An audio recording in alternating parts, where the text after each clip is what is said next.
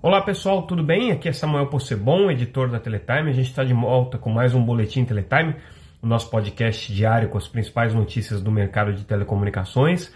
É, hoje fazendo a transmissão diretamente de Washington, onde a gente acompanha o evento Satellite 2023. A gente vai trazer algumas informações do evento. Ontem a gente já trouxe um primeiro boletim Hoje algumas coisas bem interessantes também aconteceram aqui que vale a pena a gente destacar. Antes disso, vamos é, comentar e analisar um pouco as notícias que foram publicadas pela Teletime nessa terça-feira, dia 14.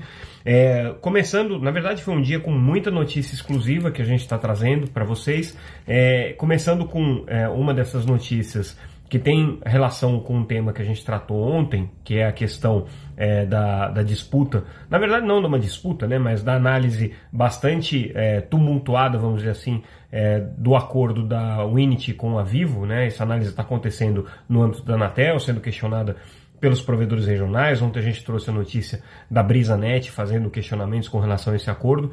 E aí hoje a gente traz uma informação nova, exclusiva, é, que o TCU pediu para entrar nesse caso. Então, a Anatel está fazendo essa análise do, do acordo entre a Unity e a, e a Vivo.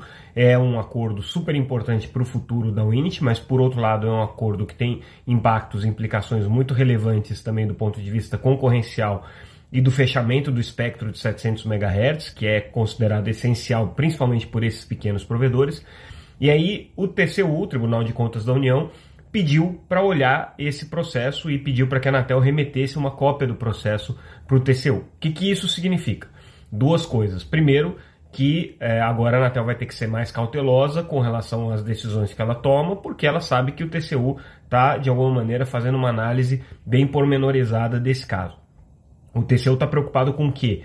É, como o edital de 5G, que é o, o, vamos dizer assim, né, o conjunto de regras é, entre os quais se inseria o leilão da faixa de 700 MHz que a Unity venceu. Como esse edital foi aprovado pelo TCU, o TCU quer saber se no acordo com a Vivo não existe nada que esteja ferindo o espírito do edital ou aquilo que o Tribunal de Contas entendeu como razoável. Então essa é a primeira consequência, a Anatel vai ter que ficar mais atenta. A segunda consequência é a questão de prazos. Né? É, o TCU agora vai analisar esse caso então, se a Unity tinha uma expectativa de que esse assunto pudesse ser rapidamente resolvido, certamente agora, com o TCU analisando, a coisa vai ficar mais complicada. Aí a gente traz algumas informações que eu já tinha antecipado no podcast é, dessa segunda-feira e eu vou é, repetir elas aqui porque elas estão agora mais detalhadas na matéria.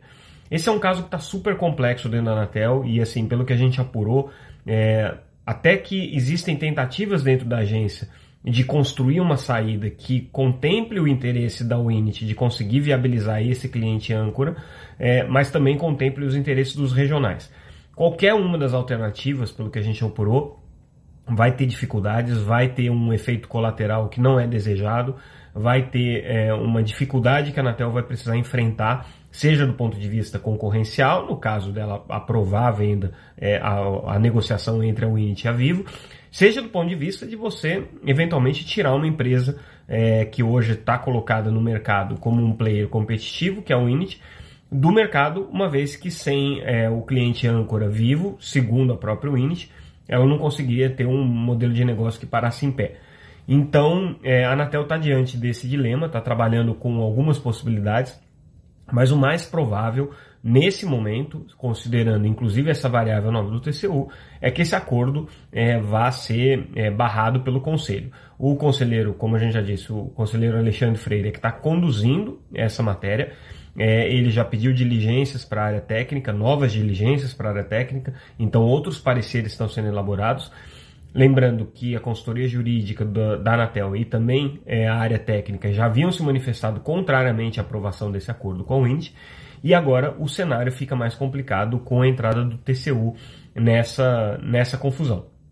Foi essa entrada do TCU a gente não sabe exatamente qual foi é, o provocador, se houve uma denúncia, se os provedores regionais que estão insatisfeitos, descontentes com essa operação, procuraram o Tribunal de Contas da União, mas de qualquer maneira a gente sabe que a relação entre a Anatel e TCU não é das melhores, ela é, normalmente costuma ser bastante tensionada, é, e nesse assunto especificamente do edital de 5G, ela foi bastante complicada. Inclusive, é, a gente tem que lembrar que a área técnica do TCU não aprovou o edital de 5G da maneira como a área técnica da Anatel havia proposto e o conselho aprovado.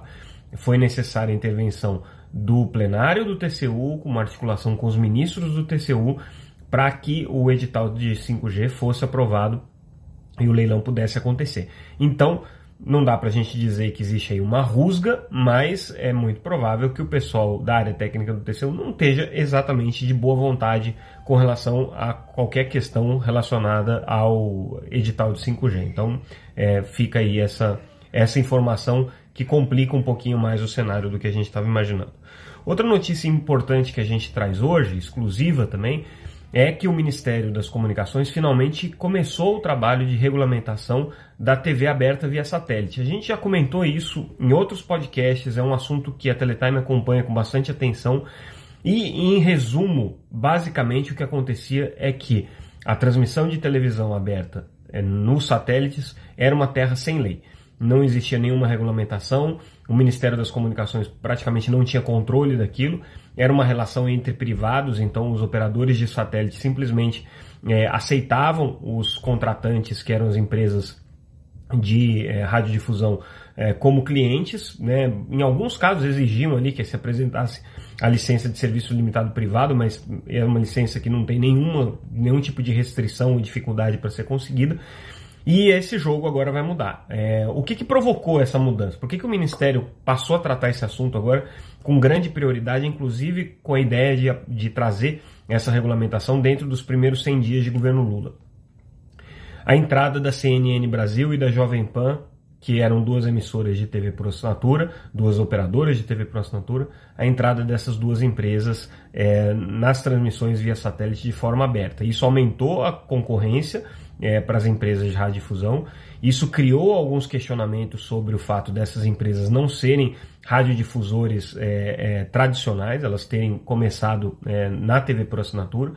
Especificamente no caso da, da CNN Brasil, é, é, uma empresa que não tem nenhum vínculo com a área de radiodifusão, né? A Jovem Pan ainda tem uma cadeia de rádios, enfim, né? Ela é uma, ela é uma, uma, uma empresa do setor de radiodifusão. caso do CNN Brasil não é. E aí o que o Ministério quer fazer é o seguinte: eles querem criar a figura de um serviço ancilar, que é um serviço né, complementar à radiodifusão, um serviço ancilar é, de retransmissão de TV via satélite, então vai chamar RTV SAT esse serviço. Ele vai ser prestado mediante outorga, então é, o, o Ministério das Comunicações precisa autorizar as empresas a fazerem isso só pode autorizar empresas que sejam radiodifusoras, ou seja, que tenham concessão de radiodifusão. E para as empresas que ainda é, não, não estão no, no, no, satélite, que queiram fazer, elas vão ter que fazer uma solicitação. Quem já está vai ser ajustado, vai ter um, uma condição ali de, de adaptação para que essas empresas possam ter as suas transmissões via satélite é, referendadas pelo Ministério e é, as empresas que eventualmente estejam, mas que não sejam radiodifusores, vão ter que se adequar a essas regras que o Ministério das Comunicações está definindo agora. Então, esse é um tema muito importante do ponto de vista da dinâmica do mercado de radiodifusão. É importante também é, para a questão relacionada a espectro, porque a gente sabe que existe uma discussão para algumas faixas de satélite que essas faixas poderiam no futuro serem é, realocadas, é, por exemplo, para banda larga móvel. Né? A gente fala é, uma parte da banda C, por exemplo, ainda poderia ser realocada para banda larga móvel, eventualmente no futuro outras faixas poderiam ser destinadas também. Se você passa a ter um serviço que oficialmente está alocado no satélite, é, é a dificuldade para você fazer a limpeza de faixa começa a ficar um pouco mais complicada. Até então, o satélite era simplesmente um meio de distribuição do sinal, não tinha nenhuma regra, nenhuma regulamentação específica para isso, e tudo indica que agora vai passar a ter. Outra matéria que a gente traz hoje é com relação a uma denúncia é, feita pelo jornal o Globo.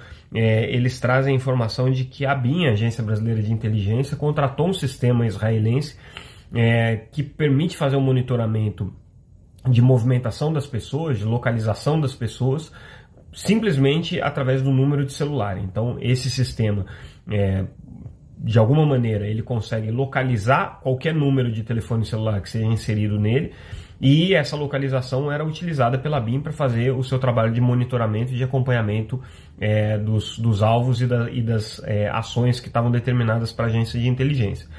O problema é que essas medidas de, de monitoramento é, vinham sem ordem judicial, né, segundo a denúncia é, do jornal Globo, e com nenhuma transparência com relação a como que esse sistema funciona. Pelo que o jornal é, revelou, é, basta que dentro do sistema se insira um número de telefone celular de uma pessoa, de um alvo da ABIN, e imediatamente é, você consegue fazer o acompanhamento, a geolocalização dessa pessoa. Tem três maneiras de você fazer isso. Né?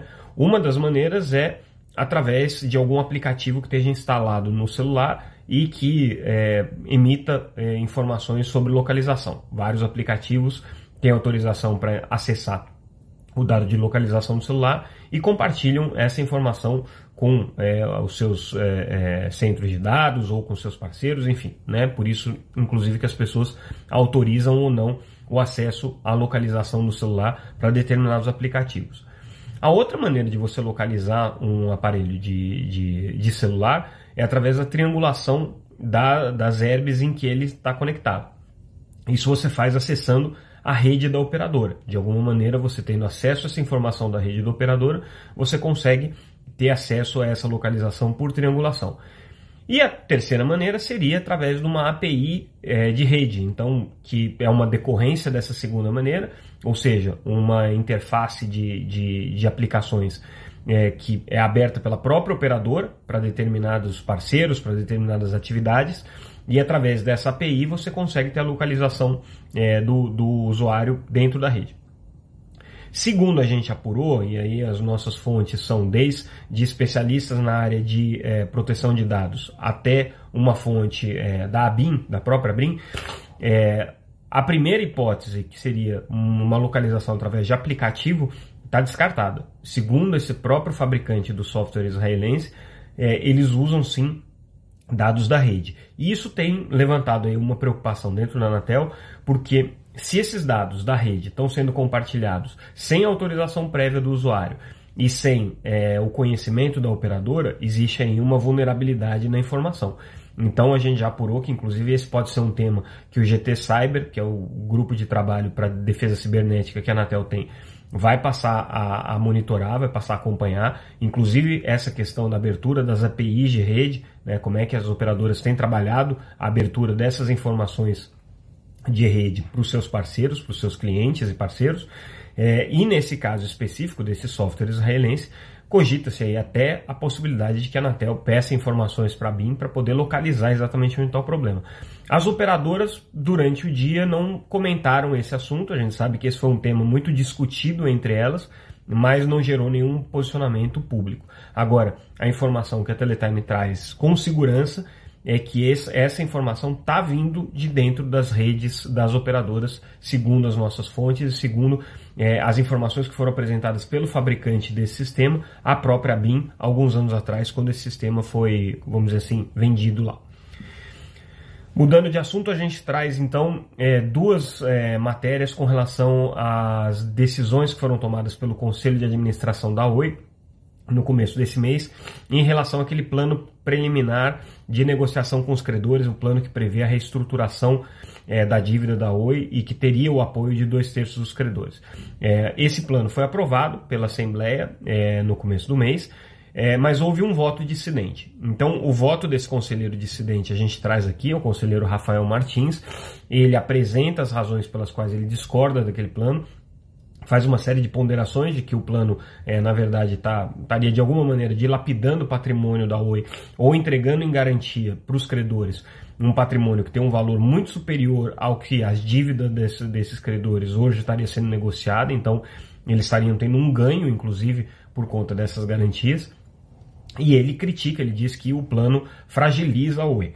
Só que, na mesma votação, o presidente do Conselho de Administração, o Elezar de Carvalho, é, fez uma manifestação também dizendo que o Conselho acompanhou a negociação desses termos com os credores por, por um período de pelo menos seis meses.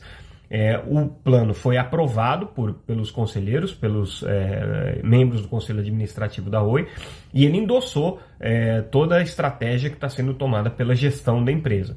Então, existe esse contraponto é, do ponto de vista de quem é, venceu a votação que é a gestão da empresa, e o conselho, o contraponto está nessa visão do conselheiro, mas a visão do conselheiro, que é muito crítica à gestão da empresa e ao plano que foi apresentado, também está sendo contraposta aí pelo é, ministro Eleazar de Carvalho. Então são dois temas aí bastante relevantes que a gente está é, trazendo porque essa semana, no dia 16, como vocês se lembram, é, vai ser é, realizada a Assembleia né, para supostamente destituir o Conselho de Administração, mas é, nessa Assembleia e a expectativa é que o Conselho seja praticamente mantido, talvez tenha aí uma ou outra troca né, com relação a, a, ao Conselho atual, porque o grupo de minoritários que pediu a convocação dessa Assembleia recuou e é, retirou aí a sua, a sua proposta. Mas de qualquer maneira a Assembleia vai acontecer essa semana, ela deve trazer é, essas novidades aí, no dia 16 deve acontecer essa, essa Assembleia da Oi.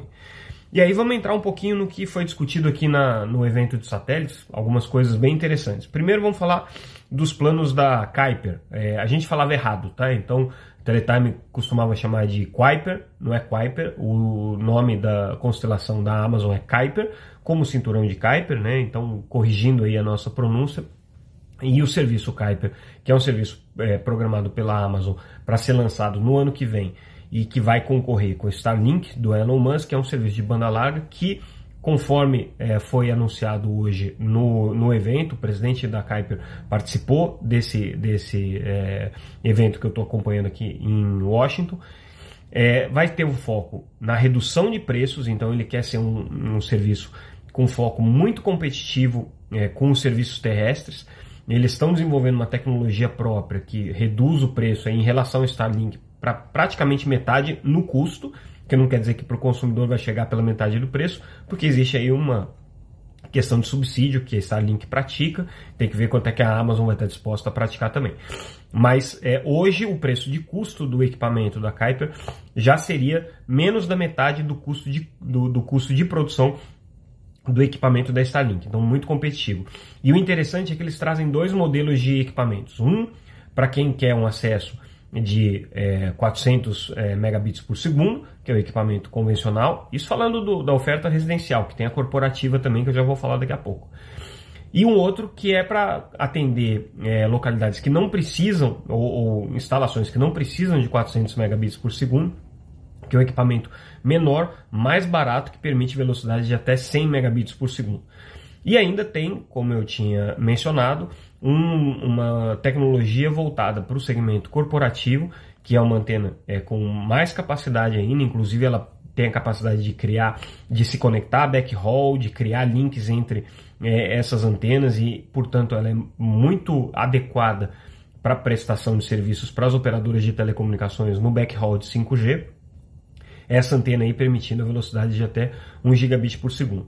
É, outra é, outra questão interessante trazida pelo presidente da Kuiper durante o evento é que ele, pela primeira vez, ele mencionou é, como é que é, a, a, a empresa está chegando nesse, nesse nível de tecnologia com esse custo. Então, eles desenvolveram um, um chip, um microprocessador próprio para equipar esses equipamentos, que tem condições de, de trabalhar com todas as funcionalidades que eles querem a um custo mais reduzido. E que eles vão utilizar toda a força de vendas dele, que já era esperado, toda a força de atendimento que a Amazon tem, que já era esperado, a força de produção, porque eles produzem algumas dezenas de milhões de equipamentos por ano, seja dos leitores de, de livros digitais é, Kindle, seja o, o, o, o dongle para conexão de serviços de Smart TV é, Fire TV, seja é, os, os módulos de, de comunicação da Alexa, né, os aparelhos Echo para é, comunicação com a Alexa.